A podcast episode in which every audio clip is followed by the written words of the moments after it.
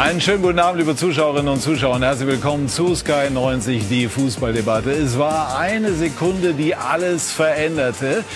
Der späte Ausgleich von Anthony Modest im Topspiel sorgte für grenzenlosen Jubel beim BVB und für gewaltigen Frust bei den Bayern. Durch dieses Tor lesen sich die Geschichten beim Klassiker plötzlich ganz anders. Anthony Modest ist nicht mehr der glücklose Torjäger, sondern der gefeierte Held. Der BVB überzeugt mit Moral und Mentalität. Und die Bayern, statt mit einem souveränen Sieg nach Hause zu fahren, haben sie die nächste Diskussion über ihre Schlampigkeit mit im Gepäck. Es gibt viel zu besprechen und das wollen wir tun. Das sind unsere Themen. Der Klassiker lieferte spät, aber rechtzeitig die entscheidende Pointe. Xabi Alonso legt los bei Bayer Leverkusen und zwar gleich so richtig mit einem 4 zu 0 gegen Schalke. Und das rheinische Derby ist immer brisant. Borussia Mönchengladbach entschied es klar für sich. Darüber wollen wir nachher auch sprechen. Und zwar mit dieser Runde, die ich Ihnen jetzt vorstellen darf. Unser Sky-Experte Lothar Matthäus war gestern natürlich beim Topspiel in Dortmund und fand unter anderem kritische Worte zu einer Entscheidung von Schiedsrichter Dennis Eitekin. Das wollen wir nachher vertiefen. Herzlich willkommen, lieber Lothar.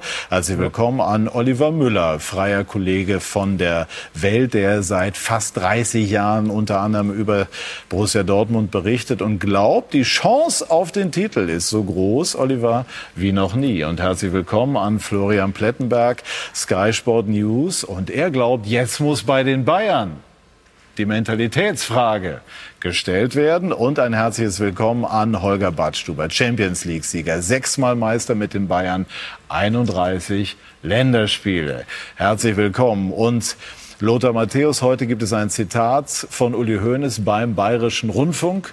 Der hat gesagt, es ist nicht Bayern-like, dass man einen 2 zu 0 Vorsprung so wie gestern mal wieder aus der Hand gibt. Hat er recht?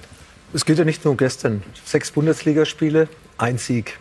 Das ist auch nicht Bayern-like. Und natürlich, wenn man 2 zu 0 führt, als Bayern München, ich glaube, es ist über zwei Jahrzehnte her, wo man das letzte Mal so ein Ergebnis wieder hergegeben hat. Nee, sie haben zu wenig gemacht. Erstens haben sie in den 70 Minuten ver äh, vergessen nachzulegen, das dritte entscheidende Tor vielleicht zu schießen. Wären vier, fünf Möglichkeiten da gewesen, haben sie aber nicht gut zu Ende gespielt, nicht konsequent zu Ende gespielt. Und in den letzten 20 Minuten wollten sie nur verwalten. Dortmund hat das Richtige gemacht, gute Einwechslung, Modest, Mukoko, vorne zwei Spitzen, Druck gemacht, äh, Anschlusstor gemacht und dann hat Bayern eigentlich, wie gesagt, sich hinten reindrängen lassen, nicht mehr attackiert, nicht mehr in den Zweikampf gekommen, auch bei der Flanke von Schlotterbeck zu Modest. Und äh, das war nicht Bayern-like, absolut nicht. Und da hat Uli natürlich res, äh, recht. Und äh, das äh, war dann im Endeffekt aufgrund der Energieleistung, die Dortmund gezeigt mhm. hat in den letzten 20 Minuten, sogar noch ein gerechtes Unentschieden. Holger, warum verschenken die Bayern im Moment so viele Punkte? Ja, das, die Frage sollten Sie sich selber stellen. Ich glaube, dass momentan einfach diese Grundthematik da ist, zu viele Gegentore zu kassieren, äh, zu viel zuzulassen und in den entscheidenden Momenten nicht da zu sein. Äh, eben dieses, diese Gewinnermentalität über konstante 90, 95 Minuten auszuschöpfen und eben die Bälle, die dann gefährlich werden, nicht zuzulassen. Das, ähm, die Spiele in, in den Spielen sind sie zu unkonstant, haben super Momente, haben aber auch Momente, wo sie eben das vernachlässigen. Und das äh, gilt es eben äh, zu unterbinden. Wundert Sie das? Das kennt man ja eigentlich nicht von den Bayern. Sie selber haben es auch anders erlebt, als Sie dort waren. Genau, eigentlich das ist die große Stärke, dass man die Konstanz hat gegenüber den anderen Vereinen und die ist eben nicht der, der Fall. Und ähm, daher wundere ich mich schon sehr. Sie haben leise Kritik an Lothar Matthäus, ne? Nein. Thema Hallenkick. Ach so. Einmal eine kleine Geschichte, worum was geht. Ja, wir haben eigentlich immer einen Hallenkick und der Lothar ist der Initialzünder und der war noch nie da. Aber bald ist er mal da. Ich war noch nie da. Ich weiß es nicht. War ja noch gar nicht bei der Mannschaft, da war ich schon dort. Nee, ich hatte mich verletzt, äh, lange Zeit, sechs, acht Wochen. Und die letzten Wochen bin ich einfach nur unterwegs. Es ist einfach, äh, vor der Weltmeisterschaft hat man Termine. Und äh, Mittwochmorgen ist dann mein Hallenkick von ehemaligen Spielern. Und äh, Giovanni Elber ist dabei, Didi Hamann, Erlinger.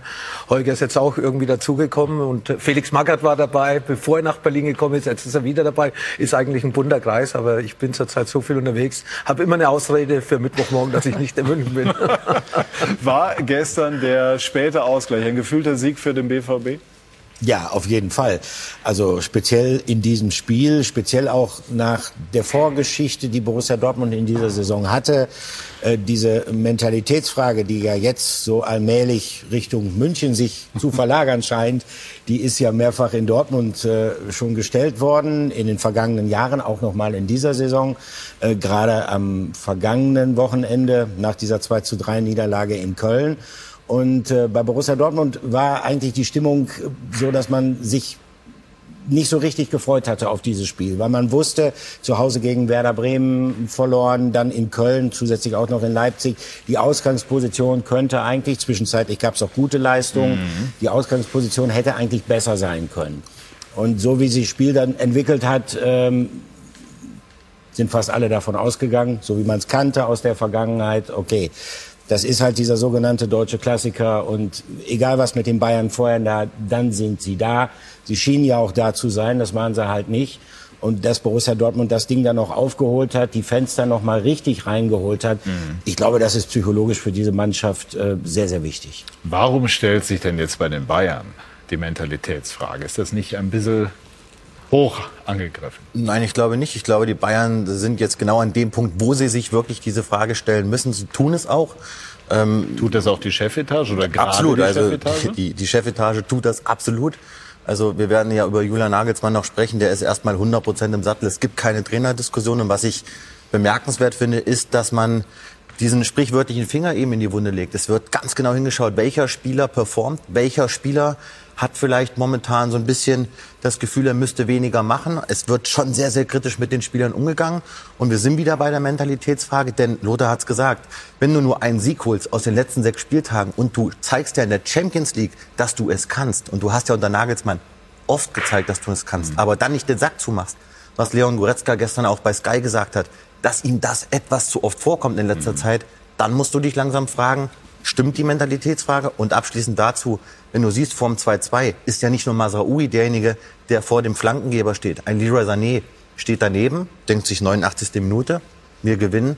Warum blocke ich das nicht? Ich habe mal gelernt, lass Bilder sprechen beim Fernsehen. Genau das wollen wir jetzt tun. Da wird es nämlich unter anderem auch um den späten Ausgleich gehen. Stefan Graf mit der Nachbetrachtung des gestrigen Klassikers. Borussia Dortmund gegen den FC Bayern München. Es ist das größte Spiel. Wir wussten, dass wir wirklich durch den Dreck gehen müssen, wenn wir hier was holen wollen. Und äh, dann sind wir in die Halbzeit gegangen und haben uns gefragt, wie wir 1 0 zurückliegen können. Goretzka! Staubtrocken. 33. Minute. 0 zu 1. Bellingham hat gelb. Trifft ihn. Unabsichtlich. Zweifellos. Davis kann wohl nicht weitermachen. Gibt es ja nicht viel zu diskutieren. Ist egal, ob Absicht oder nicht. Der tritt ihm einfach volle Kanne ins Gesicht und es ist äh, nicht gelb, es ist eine rote Karte. Aber gelb ist auf jeden Fall. Hätten Sie ähm, gelb gegeben, wenn es die erste gelbe gewesen wäre? Das ist jetzt hypothetisch, aber ich sag mal, es ist durchaus möglich, aber man muss ja auch so ein Spiel äh, im Gesamten ein Stück weit sehen. Und für mich war es eben so, dass in der Szene irgendwie die letzte Überzeugung gefehlt hat, dort Gelb-Rot dann zu machen und so ein Spiel letztendlich zu entscheiden. Die Spielkontrolle war ja lange da. Waren Sie sich möglicherweise einen Tick zu sicher? Sané! Sané! 0-2. Ja, das kann schon sein. Ähm, ich meine, 2-0 ist irgendwie eine gefährliche Führung, das weiß man eigentlich. Im Grunde waren die ziemlich tot, äh, die Borussen. Das heißt, wir haben sie selber wieder ins Spiel gebracht. Es ist nicht leicht, gegen die Bayern zu spielen. Es ist auch besonders nicht einfach, wenn man 0-2 zurückliegt. Das ist normalerweise der Zeitpunkt, wo die Bayern dann nochmal das dritte, vierte, fünfte Tor nachlegen. Das ist heute nicht passiert. Oder ist auf Koko! Jetzt ist aber Leben drin. Coman muss sich mäßigen, weil Gelb vorbelastet. Er mäßigt sich nicht und muss gehen. Für Bayern zu 10. Vier Minuten Nachspielzeit. Vier Minuten Schlotterbeck. Schlotterbeck. Und er ist drin! Toni Modest! Bist du wahnsinnig?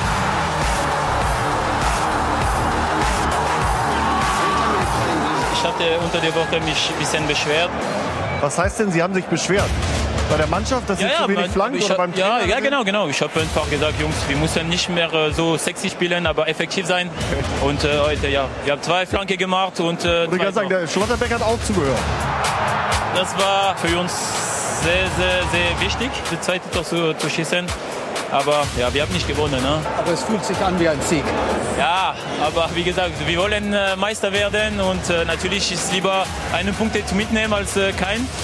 Aber wenn du bei BVB spielst, musst du solche Spiel gewinnen, weil du zu Hause spielst.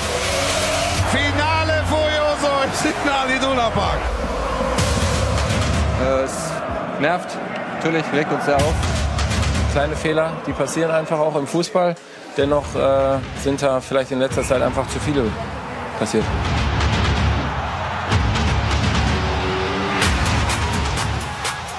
Also da war so viel drin dann nachher, ne? weil dieser Ausgleich, wie gesagt, also alles nochmal so richtig äh, so in Bewegung gebracht hat. Auch die Aussage von Modest, auf die wir später nochmal eingehen, wir wollen Meister werden. Dann müsste man allerdings, Lothar? Ja, gegen Bayern München zu Hause gewinnen, das hat er dann auch noch gesagt. ja, also das war dann eigentlich fast zu wenig. Aber es, Aber war, natürlich, ne? es Ja. war natürlich gefühlt ein Sieg für Borussia Ja. Dortmund äh, nach dem Spielverlauf. Schiedsrichterentscheidung. Ja. Du hast es gestern äh, etwas kritisch ähm, kommentiert, als sich Eitekin geäußert hat. Wir haben die Kernaussage eben noch mal gehört. Äh, warum? Was hat dich da gestört? Ja, äh, man hat es ja auch von Manuel Neuer und äh, Julian Nagelsmann gehört, dass ein Tritt ins Gesicht eigentlich mit der roten Karte bestraft werden hat müssen. Das ist so vor drei, vier Monaten äh, kommuniziert worden mit den, äh, mit den Spielern, mit den Trainern. Und ich glaube, das war ein voller Tritt ins Gesicht. Also volle Kanne hat Julian Nagelsmann gesagt. Und ich hätte auch gesagt, es, wenn so die Regel ist, dann ist es eine rote Karte. Ich glaube zum- aber, wenn man wirklich frontal von vorne Nein, tritt. nein, nein. Der Fuß hat da oben nichts zu suchen im Kopf und ich kann nicht sagen, dass der, dass der Spieler äh, Alfonso Davis nach unten gegangen ist. Natürlich hat er ein bisschen genickt nach unten, aber der war ja nicht auf Knie. Wer ist denn nach deiner Einschätzung als Fußballer rot gewesen? Jetzt lassen wir die Regelschulung weg. Für mich auf jeden Fall gelb. Und das hätte ja gelangt, weil Bellingham vorbestraft war mit einer gelben Karte. Und so hätte Dortmund ab der 40. Minute mit zehn Mann das Spiel beenden müssen. Und das wäre wahrscheinlich dann auch spielentscheidend gewesen. Ich glaube aber, dass Dennis Eitekin hat sich keinen Gefallen getan mit vielen Aussagen, die er getroffen hat. Muss ich ehrlich sagen. Ich finde Transparenz bei Schiedsrichtern sehr, sehr gut. Aber ich habe ja gestern auch äh, verfolgt, was er bei euch gesagt hat. Da saß ich da und Mensch, ist das jetzt wirklich dein Ernst? Also wenn man äh, Lothar nickt schon anerkennt, aber äh, frei übersetzt hat er ja gestern gesagt, man wiegt die eine gelbe Karte der anderen gegenüber auf. Und das kann ja nicht sein. Entweder ist das eine gelbe Karte, dann ist das die nächste gelbe Karte und gelb-rot. Aber Ich glaube- Florian, ganz kurz, das könnte man Ermessensspielraum nennen. Absolut. Aber ich glaube, dass Dennis Eitekin, nochmal transparent super, aber ich glaube, dass der Schiedsrichter sich gestern eine falsche Taktik zugrunde gelegt hat.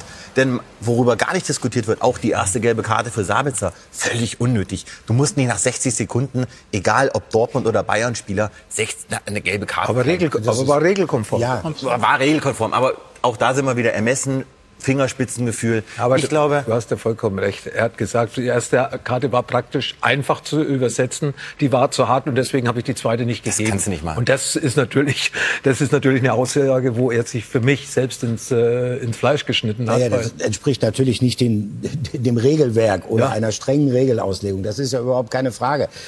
Trotzdem bei dieser Bellingham-Szene, da meine ich schon, ich meine, du hast es ja auch gesagt, äh, gelb wäre eigentlich die angemessene Entscheidung gewesen. Äh, wenn man sagt, äh, es ist ein Zweikampf um den Ball, er hat das Bein logischerweise zu hoch, es passiert übersetzt ein Unfall mit relativ schlimmen Folgen für Alfonso Davis. Da habe ich doch vielleicht als Schiedsrichter tatsächlich die Möglichkeit zu sagen, ich bewerte die Tatsache, dass es nun wirklich alles andere als Absicht war, äh, höher als, als, als den Verstoß. Der Hoffmann hat heute beim hatte. Elfmeter gegen München-Gladbach auch nicht mit Absicht den Fuß Ja. von, von, äh, von dem Kölner Spieler getroffen. Mit Absicht macht's ja keiner. Aber Nein, man, das ist- wenn man zu spät kommt und die Es Situation gibt Gegenbeispiele für alle Fälle diesbezüglich. Ja, aber es kann ja nicht sein, bei Absicht ist es eine gelbe Karte und bei Nicht-Absicht ist es keine gelbe Karte. Foul ist Foul. Und wenn ich zu spät komme, dann mache ich das vielleicht nicht mit Absicht oder ich habe meinen Fuß oben. Äh, d- Die Tatsache ist für mich, der Fuß hat da oben nichts zu suchen. Und ich bin ja gar nicht gegen Dortmund. Wir können ja auch über Leroy Sané sprechen. Für mich auch eine rote Karte, also in der 90. Ja, ja. Minute. Also ich habe keine Bayern-München-Brille auf, nein, nein, absolut das hab ich nicht. nicht. Ich sehe das ganz aus einer neutralen Situation es wären für mich gestern eigentlich zwei rote Karten oder zwei Platzverweise gewesen. Dann hätten wir natürlich wieder eine ganz andere Diskussion, wie so häufig nach den vergangenen Aufeinandertreffen mit Dortmund und Bayern. Und das Bemühen von Eitekin war halt, es dazu diesmal nicht zu kommen. Aber ich bin bei dir. Ähm, ich glaube, wenn er einen Fehler gemacht hat, er hat zu früh angefangen, gelb zu ziehen in diesem Spiel. Er hat halt schon das erste Mal diesen Klassiker gepfiffen und vielleicht neigt man dann dazu, am Anfang schnell für Ruhe sorgen zu wollen. Auf der anderen Seite finde ich jetzt bei der Szene, die wir diskutieren, man kann ja sagen, da war er nicht der Regelhüter, sondern sozusagen der Spielleiter und hat eben diesen Ermessensspielraum, wenn er ihn denn hatte. Ich weiß, ich verstehe den Punkt von Lothar, ähm, ausgereizt. Wie sehen Sie es, Holger? Ja, klar, der muss, die erste Viertelstunde war ja schon turbulent, viele Fouls, viele Nicklichkeiten. Da wollte er vielleicht auch zeigen, äh, was er natürlich das Sagen hat auf dem Platz in einer gewissen Art und Weise. Ähm, klar waren die vielleicht allgemein die erste Karte zu, zu verfrüht, obwohl es ein Foul war in einer Position, wo der Konter gefahren wurde von, von Dortmund, an von Sabitzer. Ähm, die gelb-rote Karte Komar, klar, Bellingham ist so ein Streitfall. Ähm, ich glaube dennoch, dass er nicht schlecht gepfiffen hat. Es waren einfach nur zwei, drei Streitfälle, wo natürlich dann äh, der eine oder andere vom, vom Platz hat fliegen können. Wie sehr orientiert man sich in äh, diesem Stadion, in dem ihr beide gespielt habt, daran, was der Schiedsrichter ausstrahlt? Also diese dritte gelbe Karte hing ja schon damit zusammen, so ehrlich müssen wir sein, damit, dass er die beiden davor eben auch gegeben hat und da möglicherweise bei Bellingham dann auch bei der ersten gar nicht mehr anders konnte. Ja, klar ist es dann auch wichtig, einen Schiedsrichter zu haben, der für Ruhe sorgt, der, der Autorität ausstrahlt, weil sonst... Äh, Testest du ihn als Spieler? Ja, möglicherweise schon, ja klar. Ja. Ähm, weil es einfach ein Brisanz hat, das Spiel. Ähm, der Kessel brennt, von dem her muss er schon einer für, für eine gewisse Art und Weise Ordnung sorgen. Aber das hat er ganz gut hingebracht, aber eben es gab die Streitfälle und äh, darüber kann man diskutieren. Wie oft, Lothar, hast du versucht, den Schiedsrichter so ein bisschen auf deine Seite zu bringen und wenn ja, wie? Ja, natürlich, mit einem normalen Gespräch, aber es ging ja hitzig zu. Und gestern normale Gespräche waren ja fast gar nicht möglich bei, ja. bei dem, was auf dem Spiel gestanden ist. Ja, das ist die große Rivalität, dann die Situation in der Bälle ist das erste Mal seit langer Zeit wieder punktgleich irgendwie gestanden. Bayern war ja gefühlt immer zehn Punkte vor, außer mal in einer Hinrunde, wo Dortmund ja. vorne war und wo sie dann in der Rückrunde da auch noch eingeholt worden sind. Ja, man versucht natürlich im Schiedsrichter erst mal mit normalen Gesprächen, aber man sieht ja, was diskutiert wird und nicht nur gestern bei Bayern gegen in Dortmund, sondern sondern auch heute habe ich das Spiel Köln gegen Gladbach gesehen. Wenn ich Lars Stindl sehe, der ist ja bei jeder Aktion eigentlich schon anwesend und versucht Einfluss zu nehmen auf den Schiedsrichter. Aber natürlich, ich habe es ja auch gesagt vor dem Spiel, Eidekin, wo man er sagte, er ist in Bayern gemeldet. Eigentlich dürfte er Bayern irgendwie so gar nicht pfeifen. Aber er ist zurzeit unser bester deutscher Schiedsrichter. Und ich äh, gestehe ihm ja auch Fehler zu. Aber man hat eben darüber eine andere Meinung. Und meine Meinung ist da klar. Und wenn er da einen Ermessensspielraum gesehen hat, dann äh, sehe, äh, und den sehe ich eben nicht, weil es klare, ein klares Vergehen war. Und äh, von dieser Seite, wie gesagt. Wäre das Spiel anders ausgegangen? Wenn er Bellingham ja. vom Platz gestellt hätte? Es wäre zumindest ein Vorteil gewesen für Bayern München. Mhm. Ich finde trotzdem, man merkt ja, ne, allein, dass die Bayern sich darüber aufregen, zeigt ja, wie es brodelt, wie es kitzelt. Und dass den Bayern Eigentlich überlassen sie das ja lieber den anderen. Ne? Natürlich, ne? aber die Bayern haben natürlich auch fairerweise, muss man sagen, in den vergangenen Jahren öfter profitiert als der BVB in solchen Spielen. Gestern hat es halt mal die Bayern getroffen. Und nochmal, das ist ja auch kein Punktgewinn für die Bayern. Das ist, äh, ein Ab das ist eine Niederlage. Mhm. Das ist eine Niederlage. Das hat die Bayern erschüttert. Das tut weh. An der Sebener Straße ist es frostig. Und da hatte man keinen Bock auf dieses 2-2. Und dann kam eben noch diese Schiedsrichterentscheidung dazu. Sprechen wir jetzt mal über die Gegentore, vielleicht exemplarisch über das zweite Gegentor, Holger. Sie waren Innenverteidiger. Wie bewerten Sie das Abwehrverhalten, das gesamte Defensivverhalten des FC Bayern in dieser Szene, aber nicht nur in der? Speziell jetzt in dieser Szene ja. war es ja so, dass die letzten fünf Minuten wird es ja immer turbulent. Die Fans kommen, ähm, Dortmund ja, ist mit einem Mann Überzahl da, die Bälle kommen reingeflogen, Gewusel. Ähm, ja, manche Situationen äh, werden nicht richtig geklärt, obwohl Bayern eigentlich noch, äh, da ist der Torwart äh, vorne dabei, einen Konter setzen kann und trotzdem noch den Deckel irgendwie drauf machen kann. Äh, öfters könnte man den da auch äh, kurz vor der, vor der Flanke muss man einfach energisch rangehen. Man weiß ja, es könnte was passieren. Man hat ja so ein Gefühl auf dem Platz. Es ist gerade äh, ja die Gefahr da, dass eben ähm, der Ball in den 16 reinkommt, dass ähm, dort Torgefahr von, von Dortmund ausgehen kann. Und dann muss man eben mit einer noch klareren Härte in die Zweikämpfe gehen und sich äh, ja und die Flanken oder die die Zweikämpfe äh, richtig gestalten. Ganz kurz eben, das war natürlich irgendwie die Szene des Spiels. Oliver Kahn in alter Titanmanier. Mir war er in dem Moment so sympathisch. Äh, ich will nicht sagen, wie lange nicht mehr, aber sehr sympathisch, weil er da endlich mal wieder gezeigt hat, was eigentlich in ihm brodelt. Hatten Sie das Gefühl, Holger, dass die Bayern in der Szene vor der Flanke Schlotterberg, wenn wir hier nochmal Oliver Kahn in alter Form sehen, äh, zu früh abgeschaltet haben, weil sie dachten, der Ball auf äh, Schlotterberg ginge ins Aus? Das kann sein, das sieht man, glaube an, an Stanisic. Äh, ich glaube, Oliver Kahn hat das Gespür auch gehabt, dass da noch was passieren könnte. Deswegen war dann äh, praktisch äh, die, die, die, die Szene noch Reaktion ähm, so ausgefallen. Gehen da ganz gemütlich raus, statt ordentlich genau. zu pressen. Ne? Genau, die Flanke ist super. Ähm, zweite Pfosten, ähm, klar schwierig dann auch zu verteidigen, aber die Flanke äh, zu unterbinden, das ist eigentlich das Erste. Da gibt es vielleicht nochmal einen Eckball, aber äh, von der Situation ist eben ähm, Rückgaben, Flanken extrem gefährlich und da wurde es ausgenutzt. Was fehlt aus Ihrer Sicht beim FC Bayern dann in solchen Momenten, aber auch in der Phase, als das Spiel anfing zu kippen? Konstanz. Ähm, für mich ist auch immer Thomas Müller so ein Punkt, der dann wenigstens äh, oder viel äh, kommuniziert. Ja, da braucht es dann einen, der die Sache beruhigt. Joshua Kimmich ist reingekommen, hat es, hat es gut gemacht, aber äh, als sie den Deckel nicht aufgemacht haben, ähm, kam dann das 2-1. Für mich war Dortmund jetzt nicht ähm, so ähm, stark, beziehungsweise auch dran nach dem 2-1 äh, irgendwie noch mehr zu wollen, sondern sie kamen irgendwie dann durch, durch, durch äh, Vorstöße zu Chancen, zu Halbchancen und dann kam aber das Publikum und dann setzt es nochmal Kräfte frei und dann kam es eben zu dem Lucky Punch. Aber es ist Bayerns äh, Schuld, dass sie die zwei, die, die zwei Gegentore gefressen haben. Also für mich war auch wichtig für Dortmund, dass Alfonso Davis nicht mehr mit seiner Geschwindigkeit auf dem Platz war, weil man hat gerade in der zweiten Halbzeit gesehen, wo Dortmund ihre gefährlichen Angriffe hat.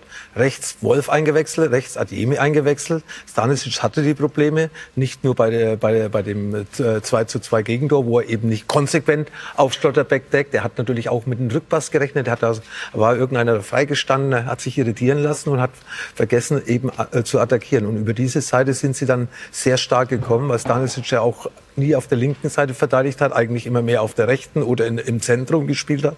Und es war natürlich eine ungewohnte Position. Und äh, im Laufduell war eben Stanisic diesen Spielern auf der rechten Angriffsseite der Dortmunder überlegen. Und deswegen, wie gesagt, auch die Riesenchance, wo du vorher schon angesprochen hast, von Modest ist ja auch über diese Seite vorbereitet worden, wo Stanisic, äh, Ademi Stanisic auch schlecht aussehen hat lassen, wo er den Ball durch die Beine lässt und dann eben seine Geschwindigkeit ausnutzt. Und das hat äh, der Dortmunder Trainer Terzic sehr gut gemacht mit diesen Einwechslung nochmal mit dieser Doppelspitze, mit dieser Geschwindigkeit auf der rechten Seite. Und Bayern hat sich nicht mehr gewehrt. Und das muss man Bayern München vorwerfen. Würden Sie sagen, das ist tatsächlich ein äh, Mentalitätsthema?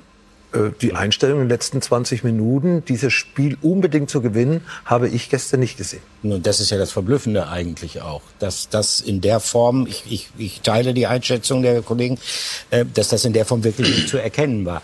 Dieses Selbstverständnis, das die Bayern normalerweise ausstrahlen in solchen Spielen und auch gleichzeitig gepaart immer mit so einer Wachsamkeit, das heißt beispielsweise, wenn Sie 2 zu 0 führen, dann sind Sie schon in der Regel, und es gab ja auch Möglichkeiten, auch nach dem 1 zu 2 äh, der Dortmunder gab es ja noch Möglichkeiten für die Bayern im Konter, dann scharf zu sein bei Kontern. Das ist das, was Terzic gesagt hat. Normalerweise machen die Bayern dann das dritte oder vierte oder vielleicht sogar das fünfte Tor. Und das haben sie ja diesmal nicht gemacht. Und hinzu, und da hat Nagelsmann vollkommen recht, das Defensivverhalten hat bei beiden Gegentoren nicht gestimmt, wobei man jetzt in der Schlussphase, wo halt die totale Hektik äh, dann ausbricht im Strafraum, das vielleicht noch mit etwas mildernden Umständen sehen muss. Aber auch das ist für mich nicht Bayern-like. Und das ist nicht das, was diese Mannschaft in den vergangenen Jahren gerade in diesen Spitzenspielen gegen Borussia Dortmund gezeigt hat. Daran hat sich der BVB regelmäßig die Zähne ausgebissen. Ist Modest durch seinen Treffer jetzt endgültig angekommen? Beim BVB? Na, zumindest glaube ich schon, selbst wenn er ein ganz erfahrener Stürmer ist und auch wirklich, wirklich ein cooler Hund ist. Man hat ihm schon angemerkt, wie stark er gelitten hat. Ich meine, ähm, er hat ja gesagt, ich habe mich auch bei euch, ne? ich habe mich auch beschwert, ich, ich brauche doch ja, Flanken. Ne? Also wenn ich schon da ich bin, mein, dann nutzt es auch. Klar, man guckt, man kann natürlich sagen, selbst schuld, er ist aus Köln, wo er Volksheld war, nach Dortmund gekommen und jeder konnte davon ausgehen. Schöne Bilder übrigens, ne? Ja, dass das nicht so leicht werden wird für ihn, weil der BVB halt einen ganz anderen Fußball spielt. Ähm, aber er hat schon in den vergangenen Wochen unter seiner Torflaute gelitten, vor allen Dingen auch daran, dass er fast schon wie ein Fremdkörper in dem Spiel wirkte. Mhm. Und das tut ihm eigentlich ziemlich sicher richtig gut, das muss man sagen. Äh, hinzu kommt natürlich, damit dass äh, Mokoko jetzt auch äh, jetzt zwei richtig reife Leistungen hintereinander gezeigt hat in Sevilla und gegen die Bayern, dass da natürlich jetzt auch Konkurrenz vorne im Angriffszentrum. Ja, und vor allem auch wichtige Tore erzielt hat gegen Schalke das Derby-Tor und Absolut. jetzt auch gegen Bayern den Anschluss dafür. Ja. Übrigens Modest aufgelegt, auch das nochmal mhm. äh, für Modest. Ja. Könnte denn diese Doppelspitze ein Ansatz sein? Modest, das ist, ist, zumindest eine Option, ganz sicher, weil äh, einer ist groß vorne mit Flanken, genau. der andere spielt um ihn herum. Das würde schon eigentlich von der Konstellation her, von den Möglichkeiten und Fähigkeiten, die diese beiden Spieler mitbringen, könnte das schon eine Möglichkeit für Borussia Dortmund mhm. sein. Könnte ich mir auch vorstellen. Mhm. Schwer zu verteidigen, ne? Ja, kommt drauf an, wenn der geballte Power kommt. Klar, Modest ist ein Stoßstürmer, der eben im, im Fünfer, im 16er gefährlich ist. Ich habe gegen ihn gespielt, das ist eine Kante. Und äh, er braucht die Flanken. Und Mokoko kann drumherum äh, sich bewegen, äh, in die Räume stoßen und mit seiner Schnelligkeit, mit seiner Wendigkeit eben dort äh, eben ja, Tore erzielen äh, ist sicherlich eine, eine, Kombination, die, die interessant sein könnte. Ja, große Emotionen gestern auch beim Trainer. Wir hatten ihn gestern im Interview, da war, wirkte traurig und, und ich hatte auch das Gefühl, dass, dass etwas im engsten Umfeld passiert ist. Seit heute wissen wir, äh, dass, dass sein Vater verstorben ist. War das in ja. Dortmund schon bekannt? Wusste die Mannschaft das? Ähm, also es war gerüchteweise am, am Samstag im Stadion präsent. Da habe ich zumindest zum ersten Mal davon gehört. Und das sind natürlich so Sachen, die betroffen machen, gerade wenn man überlegt, welche Woche hinter Edin Terzic gelegt hat. Englische Woche, Sevilla. Äh, äh Deswegen ist wohl Bellingham auch so jubelnd auf ihn zugelaufen, weil ja, die Mannschaft das Es hatte in Sevilla ja schon äh, diesen Torjubel von Bellingham mhm, gegeben, genau. wo er sich losreißt, quer über den Platz auf mhm. Terzic zuläuft. Er ist auch gefragt worden, Edin Terzic, was es damit auf sich hätte. Und da hat er schon gesagt, möchte nicht sagen, das gehört nicht in die Öffentlichkeit. Wir hören mal einmal kurz rein, wie er sich gestern äh, bei uns am Mikrofon geäußert hat. Ja, ich habe mich natürlich gefreut. Das hat man auch bei dem Tor gem gemerkt. Aber ja, es war persönlich für mich keine leichte Woche. Es war sehr emotional. Ich möchte bitte nicht darüber reden. Ähm, aber da kamen natürlich ein paar Gefühle hoch wir freuen uns heute, dass wir, dass wir den Leuten zeigen konnten, dass wir unbedingt dieses Spiel gewinnen wollten. Es ist nicht leicht, gegen die Bayern zu spielen. Es ist auch besonders nicht einfach, wenn man 0-2 zurückliegt. Das ist normalerweise der Zeitpunkt, wo die Bayern dann nochmal das dritte, vierte, fünfte Tor nachlegen. Das ist heute nicht passiert, sondern ich finde, wir haben uns, uns am Ende noch verdient, äh, diesen Punkt mitzunehmen, weil wir alles nach vorne geworfen haben. Und ja, ich würde mich heute gerne über eine Mentalitätsfrage freuen. Die wird heute nicht kommen. Für Sie war es persönlich eine schwere Woche. Ne? Das nehme ich richtig wahr, das merkt man auch. Ja, also wir können ja nur unser Beileid aussprechen. Herzliches Beileid an Edin Terzic. Äh, wenn man selber weiß, was es bedeutet, den Vater zu verlieren, dann, dann kann man sich ein bisschen in das hineinversetzen, ähm, was ihn bewegt hat. Und, und dann muss man einfach sagen, es ist äh, unglaublich, dass er das die gesamte Woche über so gehandelt ja, hat. Und äh, dafür kann man äh, nur ja großen Respekt haben. Und die Art und Weise, wie er ähm, äh, auch von der Mannschaft dann sozusagen behandelt wurde, sagt ja auch was über die Verbundenheit Team Trainer. Wie, wie schätzt du das ein? Ich finde, das macht Dortmund unheimlich gefährlich in dieser Saison. Und äh, es gab ja vor ein paar Tagen diese Szene, als Bellingham das Torschuss, glaube Ja, haben wir eben schon, genau, ja. Als Kapitän, wo er dann zum Trainer ist und gab ihm ein Küsschen. Und das sind so, ihr wart selber beide Profis, das sind ja ganz wichtige Zeichen nach außen in die Öffentlichkeit, ins Stadion, an die Mannschaft, dass da eine gute Symbiose herrscht zwischen Mannschaft und Trainer. Und man hat das Gefühl nach vielen Jahren, dass sich da gerade was aufbaut. Die Mannschaft hat ja Terzic auch als Nachfolger für Rose, sage ich mal, gefordert. Jetzt kam er, er liefert ab. Aber auch diese Modestnummer, was er gestern gesagt hat, und nochmal, man hat ja fast das Gefühl, Dortmund wurde Meister gestern nach dem 2-2. Nein, der Modest stellt sich bei euch hin und sagt, ey, wir sind Dortmund, wir müssen dieses Spiel eigentlich gewinnen. Wir wollen Meister werden. Der hat sich nicht feiern lassen für diesen Punkt. Das fand ich einen absolut bemerkenswerten Satz. Den hat man aus Dortmund lange Jahre nicht gehört. Wir haben oft die Dortmunder dafür kritisiert, dass sie sich nach solchen Spielen zu übereifrig feiern. Deswegen gestern Demut, Attacke und diese Abteilung Attacke die kommt definitiv. Also verändert sich was beim BVB ich glaube nach schon, deiner dass sich Wahrnehmung? was, Ich glaube schon, dass sich was verändert. Und äh, nochmal, Dortmund mischt mit. Dortmund muss konstant, bleiben. Aber solange Bayern inkonstant ist, hat Dortmund, aber auch Union Berlin und Freiburg alle Chancen. Holger, können äh, die Dortmunder den Bayern gefährlich werden in dieser Saison? Ich glaube, die Bundesliga ist so offen wie lange nicht mehr. Das wünscht sich ja jeder Fan, äh, jeder Zuschauer. Ähm, und so ist es im Moment. Bayern schwächelt, ganz klar. Das sieht man die letzten Wochen. Und äh, Union, Freiburg äh, machen das, machen ihre Sache, machen ihre, ihre Hausaufgaben. Dortmund schwächelt auch ab und zu, aber äh, die Punkte sind nahe beieinander. Und das kann Dortmund natürlich äh, auch gefährlich für Bayern machen. Du hast ja gesagt, die Dortmunder haben äh, eine Chance, die so groß ist wie lange nicht. Warum Ja. nicht? Oder das- warum? So. Das hängt natürlich auch mit den anhaltenden Problemen Ja. des äh, schärfsten Konkurrenten im Kampf um die Meisterschaft. Das ist fast schon ein zu schwacher Ausdruck, wenn man überlegt, dass Bayern München ja Der dominierenden seit, Mannschaft. Ja, wollte ich sagen, seit 2013 nichts anderes oben hat zugelassen. Das ist das eine. Und ich habe auch den Eindruck, dass die Probleme beim FC Bayern ein bisschen länger anhalten werden, weil es ist auch ein bisschen struktureller Natur. Ähm, Hm. Ich würde aber gerne bei. Dortmund bleiben. Beim BVB ist es sehr interessant, dass sie, A, wenn man sich die Mannschaft anschaut, in der Defensive für mich deutlich verbessert haben durch die Verpflichtungen von Niklas Süle und Nico Schlotterbeck. Obwohl Schlotterbeck auch an einigen Toren Schlotterbeck ist Aktien auch, hat. ja, äh, Schlotterbeck hat auch seine Schwächen gehabt, aber äh, durch diesen Konkurrenzkampf, der da entstanden hat, ist wirklich frischer Wind gekommen. Äh, Sie ziehen Mats Hummels mit. Mats Hummels, der, das sieht er ja auch selbstkritisch ein, eine sehr schwache vergangene Saison gespielt hat, äh, ist topfit, kämpft um seinen Platz in der Mannschaft. Wann hat Mats Hummels bei Borussia Dortmund mal um den Platz kämpfen müssen? Also das ist schon mal sehr positiv belebend. Sally Oetschan ist eine sehr gute Verpflichtung, ist jemand, der die sechs konsequent halten kann, gibt Bellingham, der besser geworden ist, äh, viel mehr Raum nach vorne.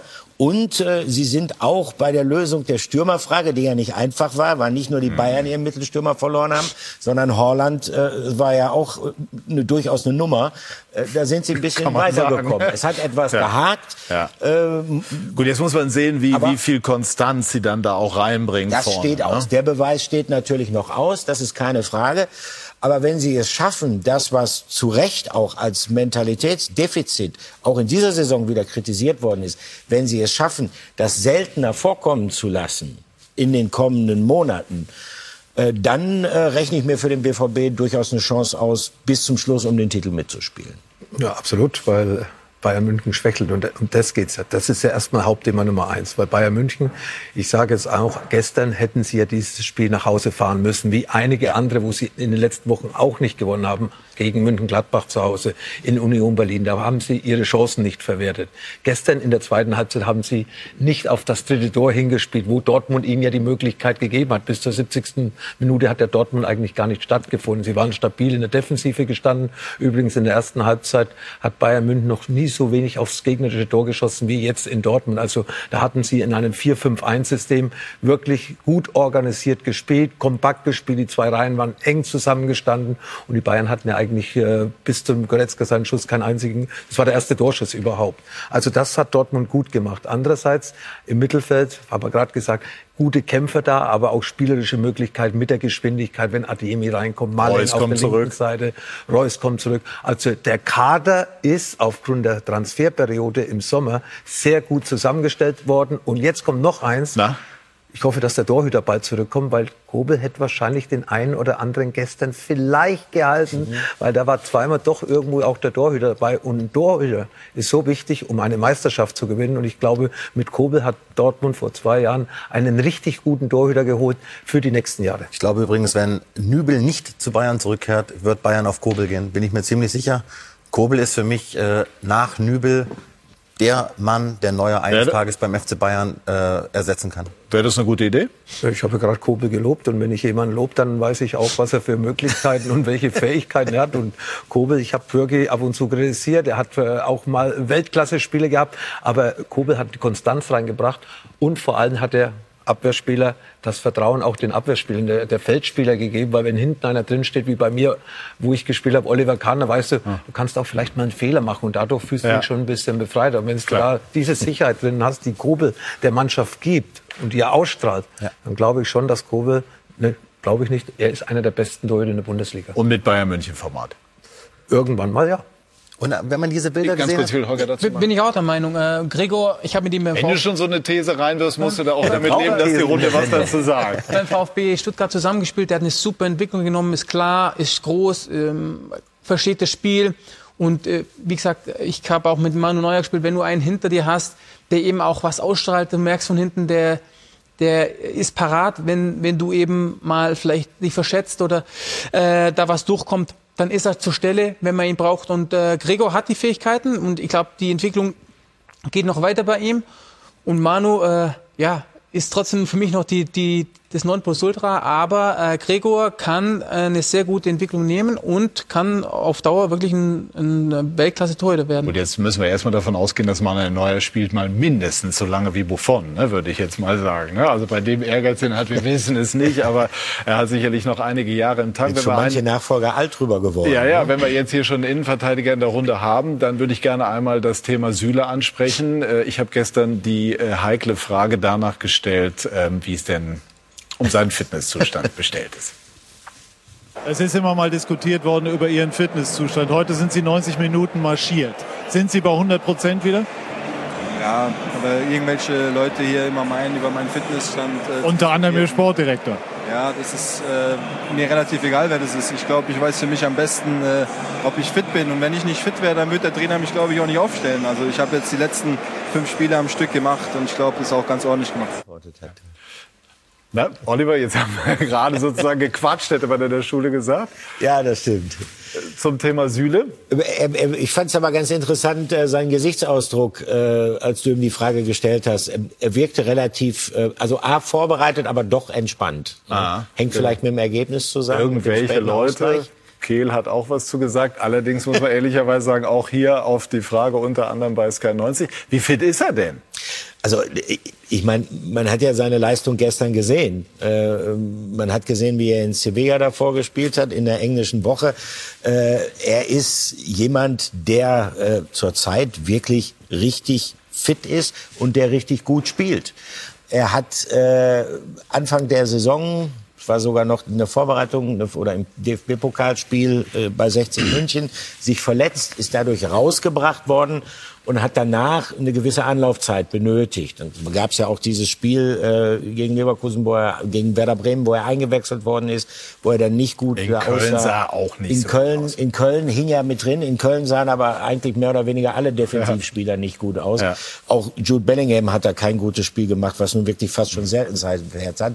Aber er hat einen unheimlichen Wert von der Mannschaft, weil er ist ein ganz geschickter Zweikämpfer. Äh, Ich kenne kaum einen Innenverteidiger, der es besser versteht, so seinen Körper zwischen den, den, den Stürmer und den Ball zu bringen, den abzuschirmen, ohne dabei faul zu spielen. Er ist spielerisch auch nicht so schlecht. Und wie gesagt, äh, gestern hat er ja angefangen auf der Rechtsverteidigerposition. Äh, auch da ist er, zumindest wenn es nur um die reine Defensive geht, eine zusätzliche Option für Edin Terzic. Ja, glaube ich auch. Also die rechte Verteidigerposition ist nicht seine Position, aber ich glaube, es ist Rhythmus. Rhythmus ist für jeden Fußballer wichtig. Rhythmus braucht auch Niklas Süle, aber auch auf der Innenverteidigerposition. Da muss ich einfach was einspielen. Das ist auch eine Vertrautheit, die da wachsen muss äh, innerhalb der letzten, letzten Kette. Und wenn die immer wieder durcheinander gerät, oder gerät dann, dann ist es schwierig, da mal eine Konstanz auch reinzubringen und, und wenig Torchancen, Tore, äh, auch Gegentore zuzulassen. Das A und O ist für mich immer gewesen, ich kann mich auf meinen Niemand verlassen und äh, ich, man kann sich auf ihn verlassen, auf, egal auf welcher Position er spielt, aber er ist für mich ein ganz klarer Innenverteidiger, weil er sich auf rechts einfach nicht so wohl fühlt. Gerade hat Holger gesagt, Rhythmus. Und wenn Niklas den Rhythmus hat, dann ist er bei der WM Stammspieler in der Innenverteidigung für mich. Er hat die Qualität, er hat auch die Geschwindigkeit, sieht vielleicht das eine oder andere Mal nicht unbedingt so aus, aber sein Topspeed ist über 35 km/h und das ist relativ hoch. Dann hat er eben auch einen Körper, den er benutzt im Abwehrverhalten, geschickt nutzt im Abwehrverhalten. Und natürlich braucht er im Endeffekt, ja, wie wir alle, was ich gesagt habe, einen Rhythmus. Und ich glaube, das weiß auch Hansi Flick, weil ich habe mich mit Hansi darüber schon unterhalten. Am Anfang hat es bei ihm gestottert. Die Verletzung war dabei, die Umstellung nach Dortmund etc. etc. Vielleicht auch äh, hat es ab und zu ein bisschen zu, zu unbeweglich ausgesehen. Vielleicht ist er da auch selber schuld, aber wollen wir gar nicht weiter diskutieren. Aber wenn er die nächsten fünf, sechs Wochen diesen Rhythmus bekommt und dann eben auch noch die Ergebnisse mit dem BVB abliefert, dann bin ich überzeugt, dass Niklas Süle und Rüdiger die Stamminnenverteidigung ist bei Hansi Flick bei der Weltmeisterschaft. Abschließend ganz kurz zu dem Komplex, weil wir danach über die Bayern sprechen wollen. Könnte Süle eine Option auch bei der Nationalmannschaft für rechts sein? Oder ist das so, wie Holger sagt, nach deiner Einschätzung keine Option? Äh, nicht für das, was Hansi Flick vorhat. Das glaube ich nicht. Da, da, da sucht Hansi andere Lösungen und die hat er auch in seinem Betto. Wir sprechen gleich über das große Trainertalent. So hat Karl-Heinz Rummenigge gesagt, über Julian Nagelsmann. Er hat es positiv gemeint, das hat er jetzt mehrfach noch äh, betont. Wir wollen das gleich ganz wertfrei besprechen. Bei Sky 90 die Fußballdebatte.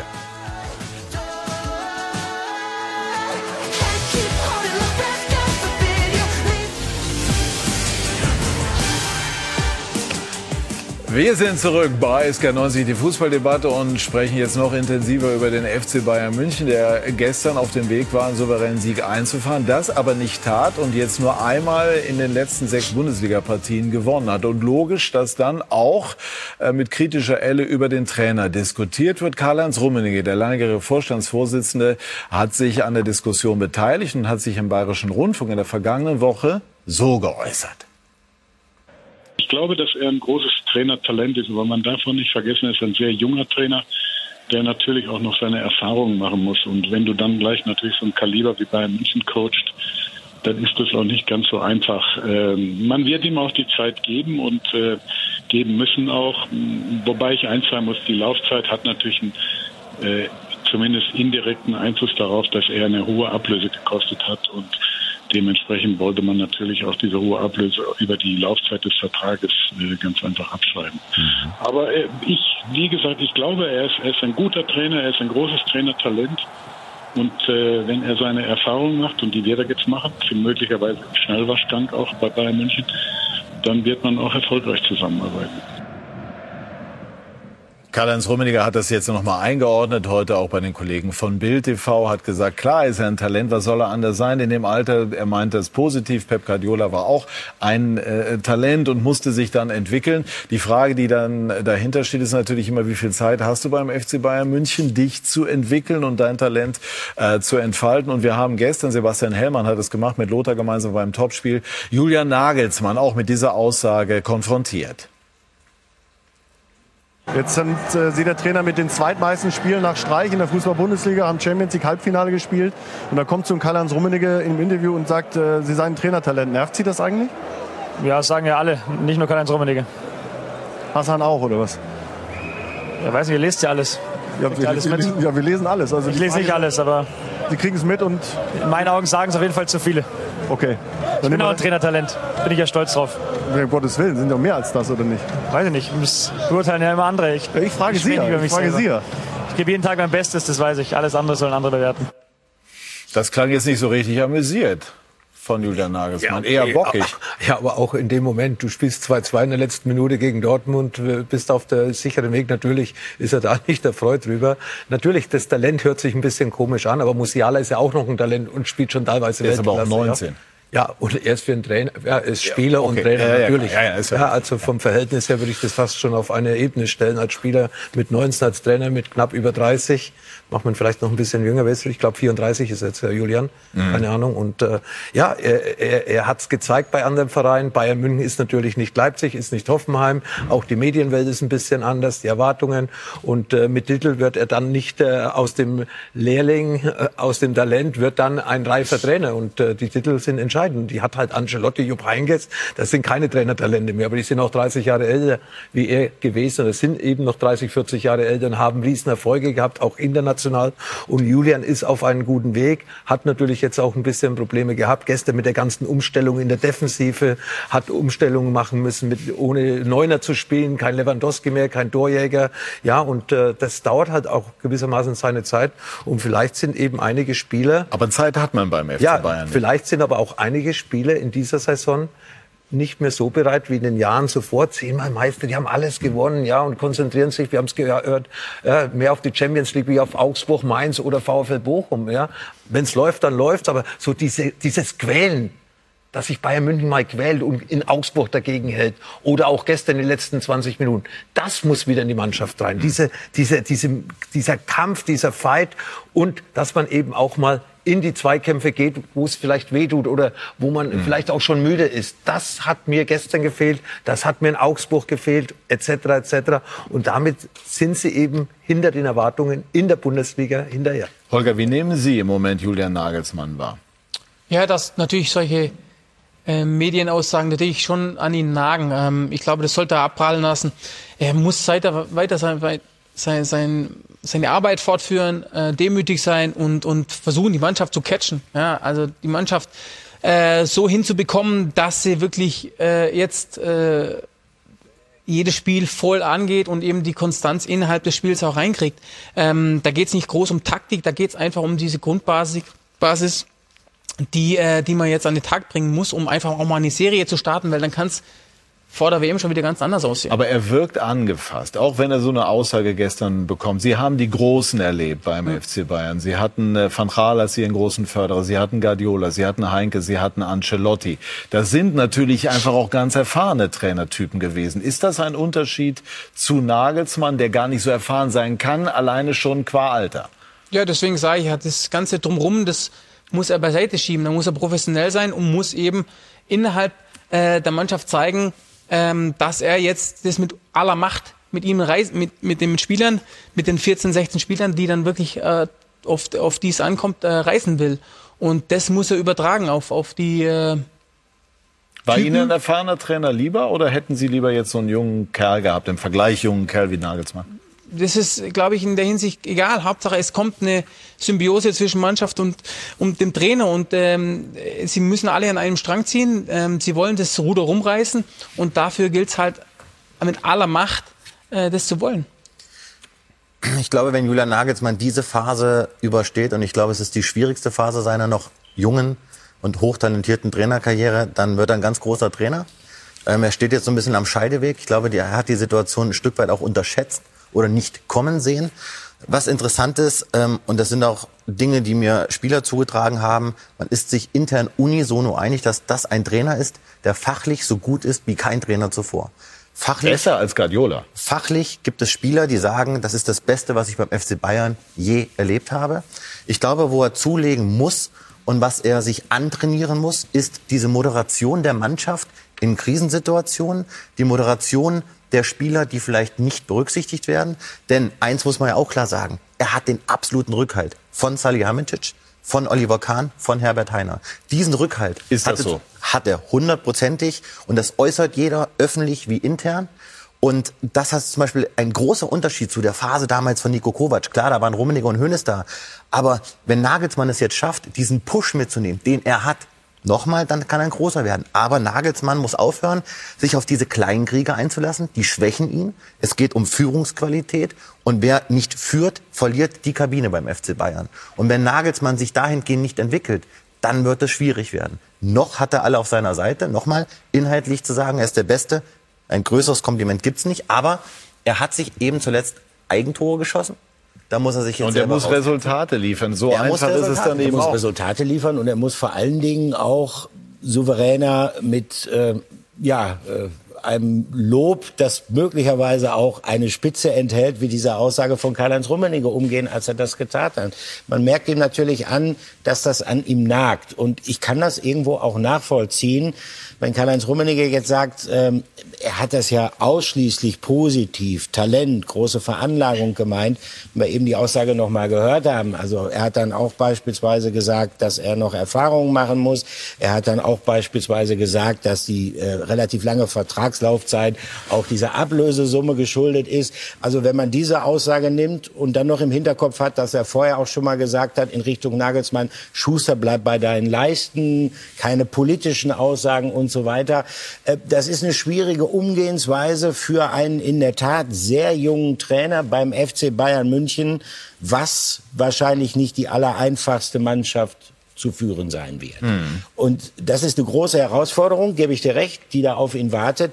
Ich glaube schon, dass er lernen muss, im Umgang sich mehr Gelassenheit anzueignen. Es könnte für ihn jetzt wirklich eine Phase aufkommen, wo es wenig vergnügungssteuerpflichtig sein wird, äh, Bayern-Coach zu sein, äh, weil ich glaube, dass die Probleme, die die Mannschaft zurzeit haben, die wahrscheinlich nicht viel mit ihm zu tun haben, mit Nagelsmann zu tun haben. Abgang Lewandowski, die werden noch anhalten, die Auswirkungen, aber er wird den Kopf hinhalten müssen und da muss er vor allen Dingen einen klaren Kopf beweisen. Trotzdem muss Karl-Heinz Rummenigge auch wissen, was seine Worte anrichten. Er besitzt die Eloquenz zu wissen, was er da tut. Aber nochmal, ich glaube, und das ist so mein Gefühl, auch aufgrund von Telefonaten heute, gestern, man bewertet das intern jetzt nicht über. Karl-Heinz Rummenigge hat sehr, sehr hohe Verdienste, aber er ist nicht mehr in Amt und Würden beim FC Bayern. Beim FC Bayern hat sich etwas verändert. Es gibt eine andere Kommunikation. Eine andere Kommunikation von allen, die jetzt da was zu sagen haben. Kahn, Salihamidzic, Nagelsmann, Heiner. Also insofern, man ist da sehr um Ruhe bemüht.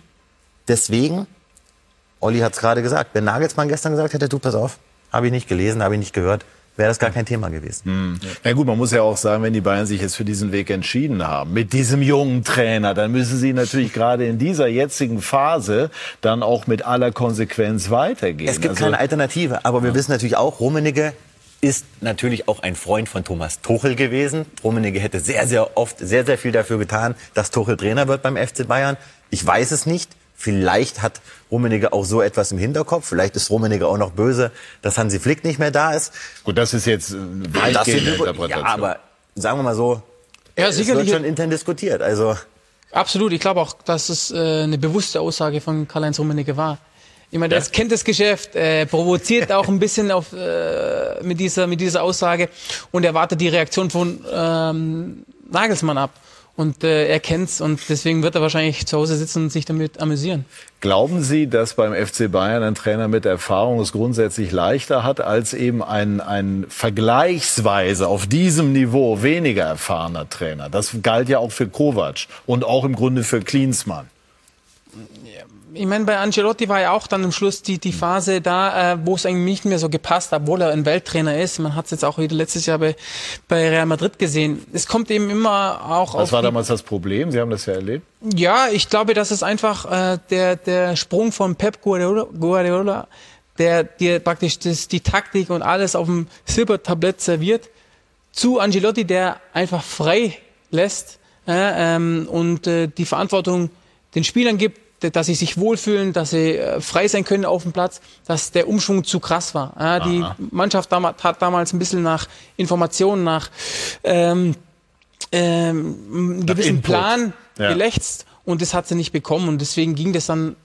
irgendwie dann auseinander. Aber dennoch ist er ein sehr großer Trainer und ein erfahrener Trainer. Deswegen hat es nichts mit dem Alter zu tun, meiner Meinung nach. Wie genau schaut die Mannschaft jetzt darauf, wie sich der Trainer verhält? Sehr genau. Ich meine, in der, Dis in der Kabine wird sehr viel diskutiert. Gerade nach so einem Spiel ist es natürlich heute eher ruhiger, aber ab der nächsten Woche kommen natürlich dann auch wieder Gespräche zustande, ob im Physioraum, ob in der Kabine. Ähm, der Trainer muss eben die, die richtigen Worte jetzt finden, äh, um äh, ja, das zu moderieren, um, um die Mannschaft wirklich zu packen und den Umschwung zu schaffen, weil da könnte jetzt auch wieder eine Kraft draus entstehen und wenn sie eine Serie starten, dann kann Bayern München ganz schnell wieder vorne dabei sein. Lothar hatte eben einen Gedanken in die Runde mit eingebracht, ähm, dass der ein oder andere möglicherweise ein bisschen satt ist. Jetzt hätte der Trainer aber auch Lothar die Chance, zum Beispiel so einen Spieler wie Grafenberg, der jung, der hungrig ist, der von mhm. Ajax Amsterdam kommt, mehr spielen zu lassen statt Sabitzer. Macht er aber nicht. Ist das intern ein Thema? Das ist intern ein Thema und ich äh, muss auch sagen, ich habe Sabitzer macht das solide, aber Sabitzer ist für mich kein Bayern-Spieler, der die Bayern aktuell weiterbringt. Ich sehe Sabitzer nicht in der Rolle des mutigen Sechser, Achters, der den Ball mal nach vorne treibt. Da sind sehr, sehr viele Defensivpässe, sehr viele Rückpässe auf die Innenverteidiger. Leon Goretzka und Kimmich sind für mich gesetzt. Leon Goretzka hat leider das Problem, dass er eben nicht geschaffen ist für eine 40, 50 Spielesaison. Aber wenn du jetzt einen Grafenmech holst mit diesen Vorschusslorbeeren, wir reden ja jetzt darüber, es muss ja jetzt was passieren in diesem Kader. Vielleicht muss jetzt mal einer spielen, der vielleicht vorher nicht gespielt hat. Der junge Tell, vielleicht ist es jetzt der junge Grafenberg. Ich kann nur sagen, Grafenberg wird über alle Maßen gelobt. Es ist ein, wirklich ein Riesentalent gewesen, das jeder Verein wollte im Sommer und er spielt nicht. Warum spielt er nicht? Kann ich nicht beantworten. Das ist das gleiche mit Tell. Gerade ist der Name gefallen. Gestern kommt Choupo-Moting rein und vor der Saison sagt Julian Nagelsmann, von Dell erwarte ich zehn Bundesligatore in dieser Saison. Ja, da muss er ihn spielen lassen. Ja, und er ist auch ein schneller Spieler, der gestern vielleicht aufgrund seiner Schnelligkeit gegenüber Choupo-Moting, der ja mehr Erfahrung mitbringt, vielleicht sogar der interessantere Spieler gewesen wäre, weil er Dortmund kommen musste. Dann hat man ja Räume gehabt, mit einer Geschwindigkeit da vielleicht für Probleme zu sorgen. Aber er hat ihn nicht gebracht. Und sowas wird natürlich in der Kabine beobachtet und wird auch diskutiert. Und da muss er vorsichtig sein, Herr Julian, weil äh, die Kabine darf er nicht verlieren. Den, die, die Verantwortlichen stehen alle hinter ihm. Fünfjahresvertrag, 25 Millionen. Jetzt nach War schon, wenn ich einmal unterbrechen darf, Lothar, schon recht kühl, ne? wie Karl-Heinz Rummenigge das eben hergeleitet hat. Ja, also aber- mit, mit Ablöse, die in Relation Ja, aber das, das, das ist nicht das, also wenn, wenn er, wenn er Karl-Heinz Rummenigge bedauert, dass das ursprüngliche Zitat äh, also so also interpretiert worden ist, dass es äh, vielleicht Julian Nagelsmann negativ ausgelöst werden kann, ist die Erklärung eigentlich äh, nochmal äh, gefährlicher gewesen. Auf der anderen Seite Weil- ist es vermutlich die schlichte Wahrheit. Aber Ja, jetzt noch aber äh, wenn man sie dann sagt, äh, und da würde ich Holger Badstuber sehr wahrscheinlich, der Karl-Heinz Rummenigge wahrscheinlich noch besser kennt als ich, durchaus zustimmen oder glaube ihm zustimmen zu können. Wenn er das dann sagt, dann wird er sich auch irgendwas dabei gedacht haben. Ja, aber nicht gegen Julian Nagelsmann, sondern vielleicht eher gegen die Nachfolger von ihm selbst. Ja, also die haben sich entschieden, diese fünf Jahre etc., die hohe Ablösesumme für einen jungen, talentierten Trainer. Julian kann ja da gar nichts dafür. Er hat einen Vertrag in Leipzig gehabt, Bayern München wollte ihn. Er hat die Zusage von Oliver Minzlaff bekommen, wenn Bayern München anruft, werde ich dir keine Steine in den, in den Weg legen. Das ist eben so gewesen. Und äh, ja, und äh, Karl-Heinz äh, ist natürlich Profi genug, aber es geht hier jetzt nicht darum, sondern Julian muss jetzt seinen klaren Weg finden und muss natürlich die, die Erfolge einfahren. Und alles andere hilft ihm nicht, aber das hilft ihm sehr. Ja. Dem gibt's nichts hinzuzufügen. Was ich noch sehr interessant finde, ist dieser Punkt, wen zieht er jetzt auf seine Seite? Kovac hatte ja zu einem gewissen Zeitpunkt dann sehr, sehr viele Führungsspieler verloren. Ich war heute Morgen beim Training, war sehr auffällig, dass die Spielform lief und Nagelsmann für die paar Kameras nicht so ersichtlich, hatte dann mit Müller ein sehr, sehr, sehr, sehr langes Einzelgespräch geführt. Medienwirksam, vielleicht auch für die, die es sehen konnten, aber ich glaube, es wird sehr wichtig sein, dass er jetzt Müller moderiert, dass er Neuer moderiert. Du hast selber mit Müller gespielt. Das sind, glaube ich, jetzt ganz wichtige Leute, die auch Nagelsmann in der Kabine stützen können und auch werden, wenn sie diesen klaren Plan, den Lothar gerade angesprochen hat, sehen. Holger hat mit Neuer, mit Müller gespielt. Sind das jetzt so die mit die entscheidenden Figuren in, im Team, gemeinsam mit Kimmich und Goretzka? Absolut. Ich, du brauchst die Achse. Du brauchst jetzt die 14, 16 Spieler in den nächsten Wochen, für die du dich entscheidest, mit denen du durch die nächsten Wochen gehst. Die Chance ist da, ähm, aber du brauchst fitte Goretzka, einen fitten Joshua Kimmich, einen fitten Thomas Müller und einen Manuel Neuer. Und auch, ich sag mal, die Innenverteidiger. Wer, äh, wer wären für Sie die beiden, die spielen würden, wenn es das Champions League Finale wäre? Innenverteidiger? Ja. Ja, Lukas Hernandez ist für mich eigentlich der, der jetzt dieses Jahr eigentlich äh, für mich der stabilste ist und und äh, Delikt. Ähm, leider ist jetzt das auch immer wieder äh, durcheinander geraten durch Verletzungen oder durch durch Pausen. Äh, da muss einfach auch eine Stabilität rein. Äh, wie gesagt, es geht da um Vertrautheit. Du hast in der letzten Linie nur noch Manuel Neu hinter dir, aber du spielst eben äh, ähm, gegen gegen Hochkaräter und da muss die die Abstimmung passen, das Vertrauen passen. Und du brauchst jetzt die Achse. Und äh, das ist eben immens wichtig. Und äh, dafür ist äh, Thomas Müller und wegen der Kommunikation des Weiteren und ähm, Manuel Neuer extrem wichtig. Also ich, ich persönlich sehe zurzeit, dass Delikt noch nicht angekommen ist beim FC Bayern, meiner Meinung nach. Upamecano hat gut gespielt, hat auch äh, in den letzten Spielen überragend gespielt, aggressiv. Und das ist ja das, was, was wir gestern so vermisst haben in den letzten zwei Die Aggressivität von einem Hernandez, den ich auch schon kritisiert habe, aufgrund seiner teilweise Geschwindigkeitsprobleme im, im, im, im, im, im, im Sprint. Aber Hernandez und Upamecano sind für mich so die aggressivsten Innenverteidiger. Delikt hat auch bei Juventus nicht mehr so performt wie bei Ajax Amsterdam zuvor. Und äh, er muss ähm, eine Schippe drauflegen. Ja, er ist ein guter Innenverteidiger. Siehst du da auf Strecke ein Problem, wenn du sagst, er ist noch nicht angekommen und er hat es auch bei Juventus für, nicht? Für mich ist äh, auch gestern nicht äh, so ein, Ba- diese Bayern-München-Mentalität. Die ist ja was Besonderes, ja? Und bei Juventus hat Delikt seinen Stammplatz nicht gehabt. Natürlich hat er da Cellini und Bonucci neben sich gehabt und die haben natürlich den Takt angegeben. Bei Ajax war er mit 19 Jahren Führungsspieler und hat äh, sehr gut performt. Umsonst kostet er auch nicht diese 70, 80 oder 90 Millionen. Aber zurzeit ist er noch nicht so, hat vielleicht auch Probleme, äh, körperliche Probleme. Ist er gestern auch wegen einer Verletzung äh, rausgegangen. Ihn hat es irgendwo gezwickt in der Leiste. Das hat Julian Nagelsmann nach dem Spiel gesagt. Und äh, ja, man hat drei, aber du hast ja gefragt, wir suchen zwei. Dann würde ich sagen, aufgrund der Aggressivität, der Körpersprache ist zurzeit Upamecano und Hernandez vordelikt für mich, wenn alle drei fit sind. Was eben auf Nagelsmann auch noch hinzukommt, ist, man braucht jetzt noch nicht denken, dass die Bayern jetzt im Winter groß nachrüsten. Man hat sehr, sehr viel Geld ausgegeben. Auch intern sagt man, es ist der beste Kader, den es jemals beim FC Bayern gegeben hat. Und äh, Nagelsmann muss es jetzt einfach auch schaffen, aus dem vorhandenen Material des Kaders zu formen. Und wir haben über Mattes Tell gesprochen. Der wird jetzt nicht als Backup geholt. Der Junge hat 30 Millionen Euro gekostet. Es gibt auch gerade intern keine große Mittelstürmerdiskussion. Ich bin Darf ich aber einmal Immer. dazwischen? Uli Hoeneß hat aber diese Mittelstürmer-Diskussion, der Ehrenpräsident, kraftvoll heute wieder äh, neu befeuert, auch beim Bayerischen Rundfunk. Denn er hat, wir zitieren das mal wörtlich, ähm, heute im Frühschoppen dort äh, gesagt, wenn wir das äh, da jetzt auf der Wand habe. Ich muss jetzt einmal auch mal gucken. Eins ist ganz sicher, ich glaube schon, dass uns ein Neuner fehlt. Also wenn man jetzt, wenn ich jetzt höre, die Bayern sagen, interne beste Kader, den es jemals gab, natürlich hochkarätig besetzt, ist überhaupt gar keine Frage, kann man aber dann doch, das macht auch Höhnes selber dann sagen, na aber diesem hochkarätigen Kader fehlt möglicherweise ein entscheidendes Puzzlestück. Ich bin hundertprozentig der Meinung, FC Bayern ist eine Nummer 9 Mannschaft. Es fehlt ein Robert Lewandowski-Typ. Es fehlt ein klassischer Mittelstürmer. Ich würde nicht sagen, dass man sich fehlverplant hat. Nochmal, man hat war sicherlich auch schwierig. Irgendwann ist so eine man Zeit hat jetzt mit auch Lewandowski. einfach kein Geld mehr für einen Stürmer. Man Mhm. braucht nicht über Lautaro Martinez sprechen, man braucht nicht über Harry Kane sprechen. Die Bayern haben Stand heute kein Geld für eine teure Nummer 9. Man hat 30 Millionen in Mattes Telle involviert, investiert. Jeder war involviert. Nagelsmann, Salihamidzic wollte ihn. Nagelsmann hat sein Go gegeben, ihn zu entwickeln. Lothar hat's gesagt. Er traut Nagelsmann, wie man sagt, eigentlich nicht wirklich einen Mittelstürmer, weil er eigentlich so was Eigenes kreieren wollte? Er war froh, dass er Lewandowski los war.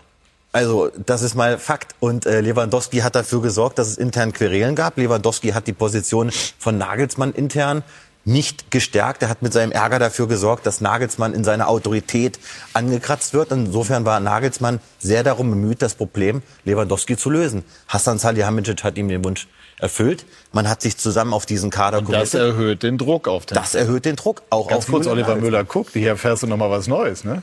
Ja, also ich finde das sehr interessant, weil äh, wenn das so zutrifft, dann gibt es sogar noch mehr Parallelen äh, zu der Spätzeit von Robert Lewandowski bei Borussia Dortmund, wo ja auch auffällig war, dass er auch schon lange vorher, eigentlich auch wahrscheinlich schon klar war, mit dem FC Bayern halt zum FC Bayern gehen wollte, äh, dann über seine damaligen Berater entsprechend Druck ausgeübt hat, was jetzt es den Offiziellen und auch dem Trainer nicht besonders angenehm gemacht hat in dieser Spätphase.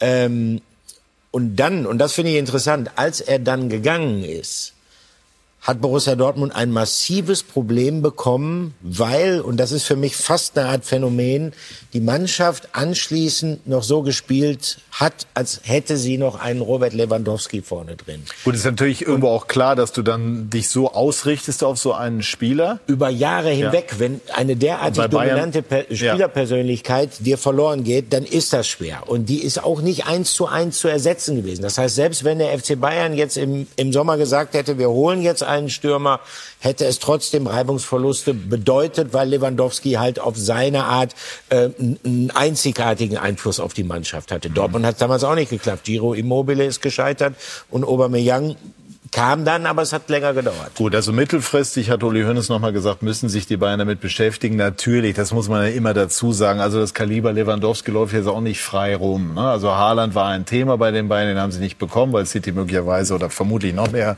Geld bezahlt hat oder weil ihn der Sport nicht mehr gereizt hat. Was weiß ich. Jedenfalls ist er nicht gekommen.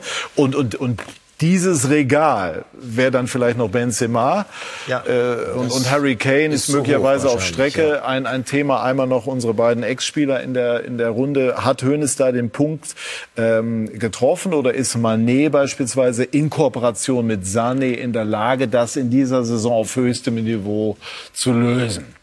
Ich glaube, Mané ist noch nicht in seiner Stärke. Der hat noch nicht die Position gefunden. Ich glaube, Bayern München bra braucht auf Dauer eine Nummer 9. Und Gnabry? Ich glaube, Serge Gnabry fühlt sich auf den Außenpositionen wohler, wie in der Mitte. Ähm, das geht zu gewissen Spielen, aber ich glaube, äh, wenn es dann äh, hart auf hart geht, Champions League oder auch in der Bundesliga, wenn du die, die Spiele äh, gewinnen musst, ähm, dann brauchst du auf Dauer eine Nummer 9. Du kannst Lewandowski nicht ersetzen, darum ist er Weltfußballer äh, geworden. Aber ähm, sie werden sich damit beschäftigen, weil sie das natürlich auch sehen. Ja, Bayern München, deutsche Fußball generell, die erfolgreichen Mannschaften im deutschen Fußball haben immer einen neuen gehabt. Das ist Bayern München, die ganze Geschichte. Auch die Nationalmannschaft sucht ja so eine Nummer 9. Da hat es Bayern München oder der ein Club einfacher, weil sie dürfen auch ausländische Spieler ver, äh, verpflichten.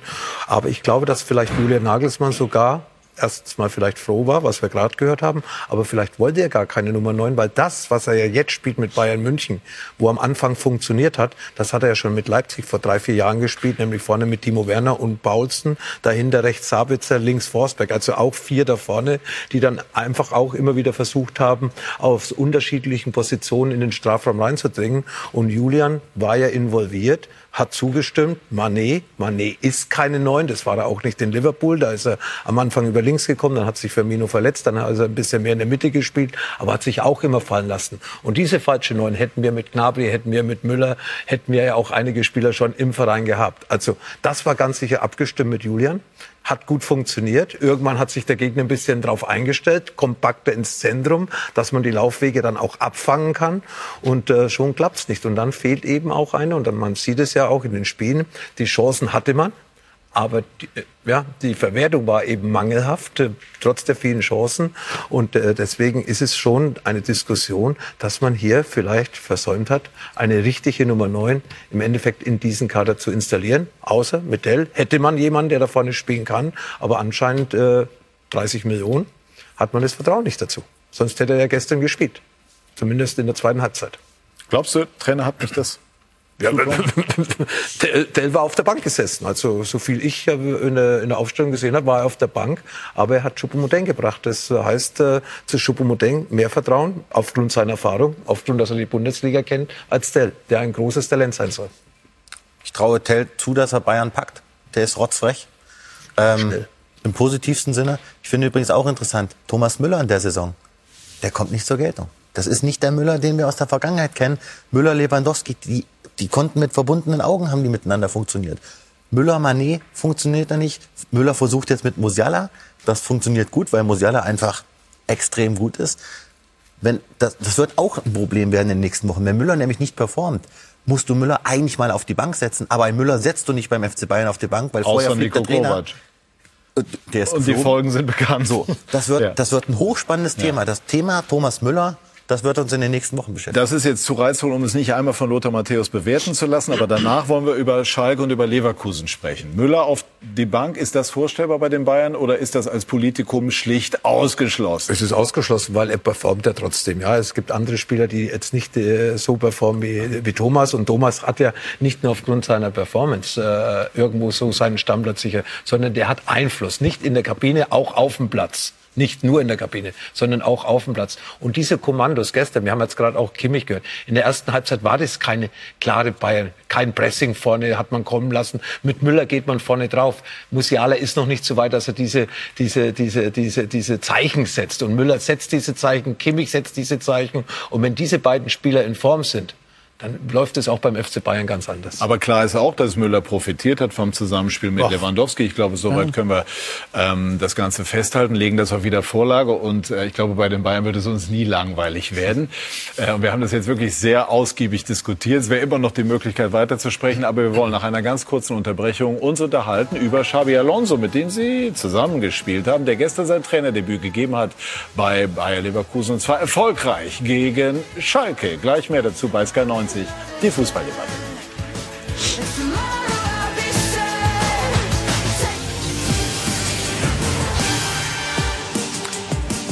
Wir sind zurück bei SK90, die Fußballdebatte und unterhalten uns jetzt über einen Weltstar im Rheinland. Xabi Alonso, der auf eine großartige Spielerkarriere zurückblickt, ist der Nachfolger von Gerardo Seoane bei Bayer Leverkusen und feierte gestern Florian Schmidt-Sommerfeld einen erfolgreichen Einstand.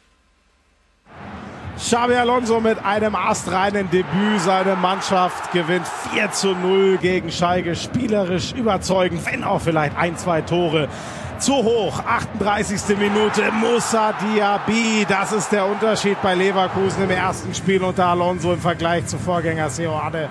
Sie machen ihre Tore. Spielerisch waren sie Schalke eh klar überlegen. Nur 160 Sekunden später Diaby für Frimpong. Die beiden im neuen 3-4-3 unter Alonso. Die machten den Unterschied. Mit deren Tempo kam Schalke niemals klar. Halbzeit 2. Schalke stellt um, spiegelt Leverkusen kommt auch besser ins Spiel, kassiert aber trotzdem schon in der 53. Minute das Tor, was den Deckel drauf macht. Frimpong schnürt den Doppelpack zum 3 zu 0. Dann wird ein bisschen gewechselt. Paulinho darf das Spiel mit dem 4 zu 0 absperren. Kein Trainer hat bei seinem Debüt für Bayer jemals so hoch gewonnen wie Xabi Alonso. Fußball ist, ist keine Mathematik. Es gibt keine Formula, das zu, zu wissen.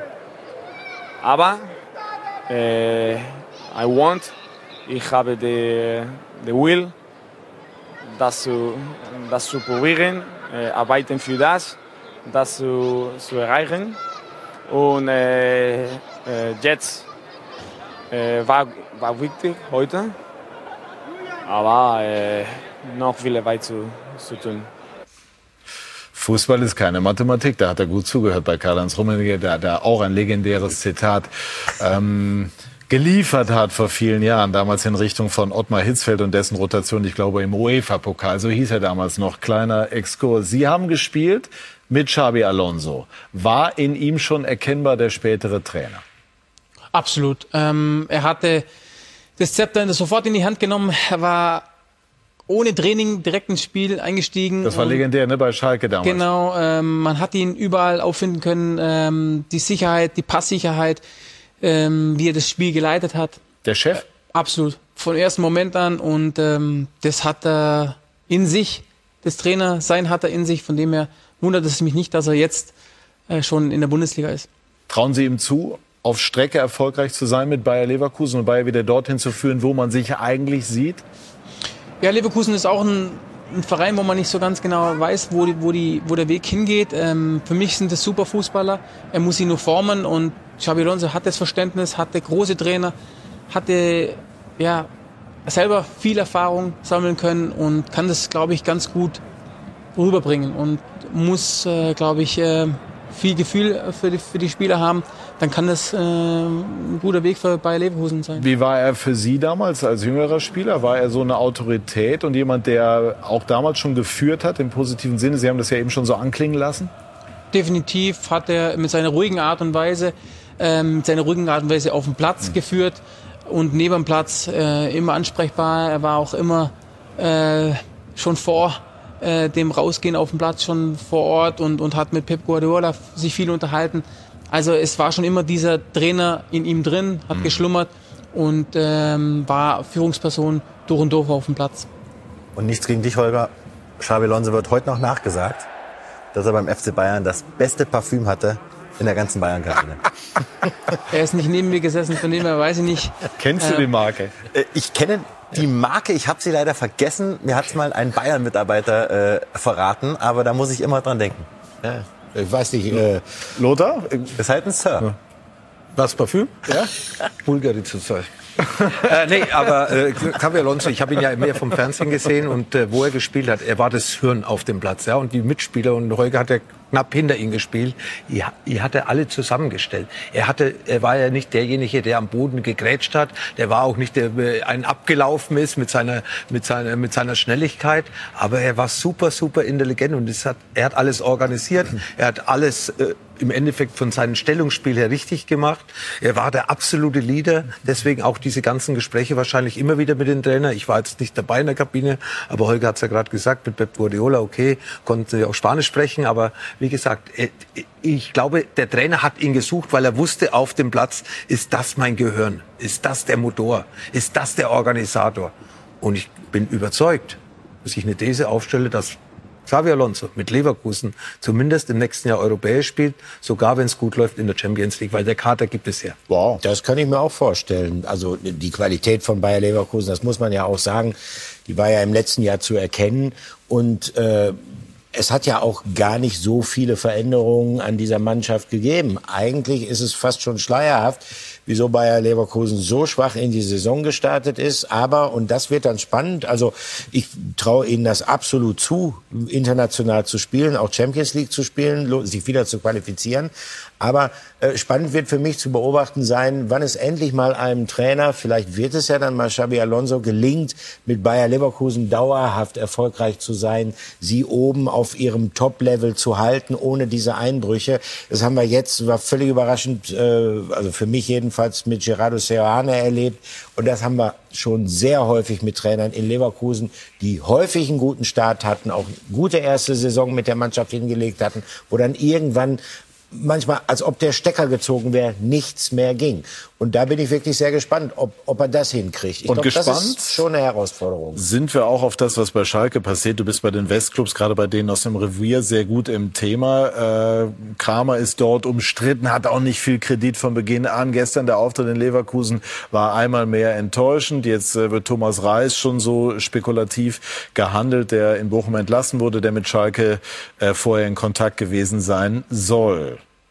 Äh, wird das Spiel gegen Hoffenheim am Freitag für Kramer die letzte Chance? Ich würde nicht unbedingt mich so weit aus dem Fenster lehnen, dass ich sage, das wird eine letzte Chance, aber ähm, er steht da schon so ein bisschen mit dem Rücken zur Wand. Man muss in der Analyse allerdings immer wieder berücksichtigen, dass das, was auf Schalke in dieser Saison passiert ist, jetzt gar nicht mal so eine große Überraschung gewesen ist. Also viele haben immer noch das Schalke aus der Ära Clemens Tönnies äh, im Kopf, äh, wo man Mannschaften im Hinblick auf die Champions League Qualifikation auch budgetmäßig zusammengestellt hatte. Die liegen bei 35, 37 Millionen Euro. Das ist jetzt vielleicht äh, etwas über dem, was der VfL Bochum äh, für seine Mannschaft pro Jahr aufwendet. Das ist aber deutlich weniger als was beispielsweise ein FC Augsburg oder ein VfB Stuttgart aufwendet. Nur Fakt ist auch, eine spielerische Entwicklung findet nicht statt. Dass es in erster Linie über Mentalität, über Kampf gehen wird, äh, das war von Anfang an klar. Aber dass es spielerisch dann teilweise so dünn ist, das ist schon eine Enttäuschung. Und logisch macht Frank Kramer auch den einen oder anderen Fehler. Mhm. Kurz, Lothar, dazu. Mir kommt gerade so der Name Raoul in den Sinn. Ne? Also Xabi Alonso bei Leverkusen, Raoul auf Schalke in einer ähnlichen Funktion. Hätte das was? Habe ich als äh, Sky-Mitarbeiter gar nichts dagegen. Erstens mal tut es der Bundesliga gut, solche Namen äh, in Deutschland zu haben, auf dem Platz, auf der Bank. Ist eine Aufwertung. Und da sieht man auch, dass die Bundesliga einen hohen Stellenwert im Ausland hat, äh, weil Alonso hätte ganz sicher auch irgendwo in Spanien einen Job bekommen, aber er sucht die Herausforderung hier, ist ja auch ein spannender Verein wie, wie, wie, wie äh, für ihn mit Leverkusen. Und natürlich, aber ich weiß nicht, ob sich Raul, weil der, äh, man weiß ja, welche Qualitäten Schalke hat, welche Möglichkeiten. Und die sind ja schlechter eigentlich für mich wie in der zweiten Liga letztes Jahr. Da waren noch einige Spieler da, die heute Schalke gut tun würden, aber die mussten verkauft werden aus wirtschaftlichen Gründen und deswegen, wie gesagt, für Schalke geht's nur über Kampf, über Zusammenhalt, ja. ums Überleben in der ersten Liga und die Hoffnung, dass zwei oder drei Mannschaften schlechter sind wie Schalke. Ich halte Frank Kramer für den falschen Trainer für Schalke. Schon vor der Saison, wer mit Bielefeld es nicht schafft, die Klasse zu halten, beziehungsweise diese Mannschaft zu emotionalisieren, das Wort kam ja auf, würde es auch nicht bei Schalke schaffen. Er ist ein guter Typ, aber er bringt diese Mannschaft nicht weiter. Ich glaube, Reis wird der neue Trainer oder also Friedhelm Funkel. Friedhelm Funkel ist für mich der Mann, der diesen Kader zum Klassenhalt bringen kann. Rheinisches Derby. Das interessiert nicht nur Lothar Matthäus, der bei Borussia Mönchengladbach äh, gespielt hat. Ganz besonders Roland Evers fasst es zusammen. Doppelpacker Benzebaini führt Gladbach zum Derby-Sieg gegen Köln, der erste nach zuvor drei Niederlagen in Serie. Gladbach in Weiß eröffnete in der 27. Minute 1-0 Friedrich, dann Foul von Hofmann an Keins. Es gab Elfmeter für Köln, Keins höchst selbst verwandelte zum 1 zu 1 in der 31. Minute, verabschiedete sich dann mit Gelb-Rot kurz vor der Pause nach diesem Foul. Obendrein Elfmeter für Gladbach. Benzibaini mit der 2-1. Pausenführung und Gladbach machte weiter. Stindel 46. 3-1. Dann die 76. Wieder Benzebaini, sein zweites Tor zum 4 zu 1. Die Kölner zeigten Moral, verkürzten nochmal in Unterzahl durch Hussein Basic. Erstes Bundesligator für den Neuzugang. 83. Minute. Und dann Tyram in der 91. mit dem 5 zu 2 Schlusspunkt. Ein tolles Sieben-Tore-Derby mit Gladbach als Sieger.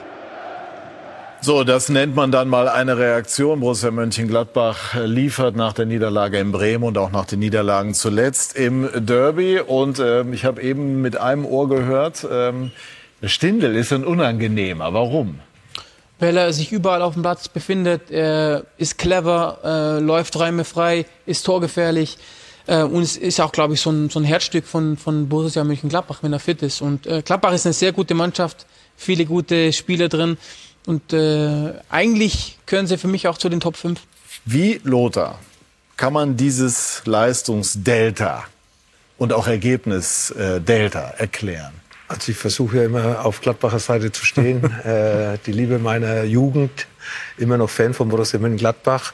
Äh, in Bremen sind sie überrannt worden, obwohl mhm. der Trainer sie vorbereitet hat, Bremen frühes Pressing macht. Aber mhm. keine Vorbereitung auf dieses Spiel in Bremen, waren viele Nationalspieler weg und äh, hatten ja vorher noch ein Riesenspiel gegen Leipzig zu Hause, wo sie 3 zu 0 gewonnen haben.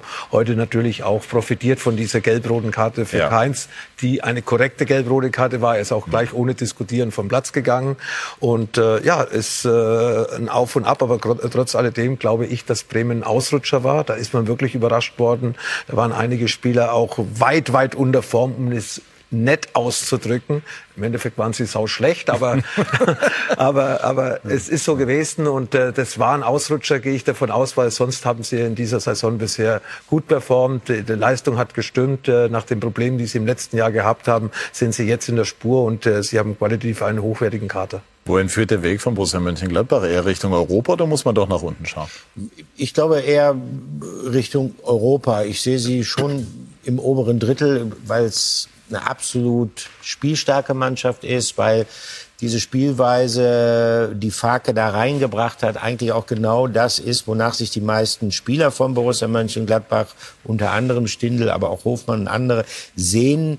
Äh, und äh, in den vergangenen Jahren ist es so, dass man eher in die andere Richtung gegangen ist, unter Hütter, unter Rose, Pressing, Gegenpressing, das liegt der Truppe nicht. Allerdings, ähm, es gibt ein Mittel gegen sie, wenn sie früh angelaufen werden, aggressiv gestört werden, dann bekommen sie Probleme. Aber ich halte sie mit äh, für eine der spielstärkeren Mannschaften in der Bundesliga. Und bemerkenswert finde ich, wie Daniel Farke diese French Connection hinbekommen hat. Das war letztes Jahr ja äh, man hört auch aus der Kabine, es war eine Gruppierung letztes Jahr, die sehr, sehr äh, viel dafür gesorgt hat, dass die Stimmung eine Standleitung in jede Kabine? Wir. Das ist immer eine Teamarbeit. Wir sind ja gut vernetzt bei Sky und äh, ja, aber da, das Embolo ist ja weg und ich glaube, Embolo war ein bisschen so der Stinkstiefel. Ja, der war so Tyram war auch nicht einfach. Ja, die waren, weil sie zusammen waren, dann fühlst du dich stärker. Aber Embolo hat so ein bisschen die ganze Gruppe angeführt, hat ja auch die längste Bundesliga-Erfahrung. Ja, und, äh, ja, und äh, mit Thuram und Blair hat man natürlich Gespräche geführt, klare Gespräche. Genau. Und so hat man sie eigentlich so ein bisschen wieder dahin gebracht, wo man sie gerne hat. Und Thuram heute wieder auch zwei Riesenchancen übrigens vergeben, aber macht dann sein Tor zum fünf, äh, ist der Top-Torjäger, fünf Tore jetzt für Borussia Mönchengladbach. Ja, und die, die Mannschaft hat Spaß, hat Spaß. Nicht in Bremen, eben durch das frühe Anlaufen, was wir gerade gehört haben, aber sie hat Spaß am Fußballspielen und heute gegen Köln haben sie eine tolle Reaktion gezeigt. Und diese ständigen Wechselgerüchte um so viele Spieler wie in den letzten Jahren, die sind ein bisschen eingedampft worden, muss man an der Stelle auch mal sagen, da hat der Roland Wirkus auch hinter den Kulissen einen guten Job gemacht. So, und ich habe euch natürlich aufmerksam zugehört, aber mit einem Auge rüber gelinst äh, zu unserer Crew, die uns gleich wieder ablösen wird, zu Mirko und zu Yannick. Yannick, was habt ihr denn jetzt vor? Also zunächst haben wir, haben wir natürlich euch die ganze Zeit gelauscht. Also wir sind wirklich, Florian, Wahnsinn, in jeder Kabine drin, Patrick, alles aufgearbeitet. Derby in, äh, in Gladbach heute gesehen gegen den ersten FC Köln. Wir haben nochmal zweimal XXL-Highlights heute. Es geht ja die große Frage um an diesem Sonntag, wer wird denn Tabellenführer nach Spieltag 9? Der SC Freiburg zu Gast im Olympiastadion bei der Hertha aus Berlin und später auch noch VfB Stuttgart gegen Union Berlin. Also noch zwei Sonntagsspiele, noch viel, viel mehr Fußball-Bundesliga. Patrick, jetzt ist es an dir noch Tschüss zu sagen. Ne? Wir wollen uns ja nicht dazwischen drängen. Ja, danke für den Auftrag. Aber bevor ich Tschüss sage, will ich einmal noch von Holger äh, Bartstuber wissen, wie sind die Pläne? Man hört, Sie wollen sich in die Trainerrichtung orientieren.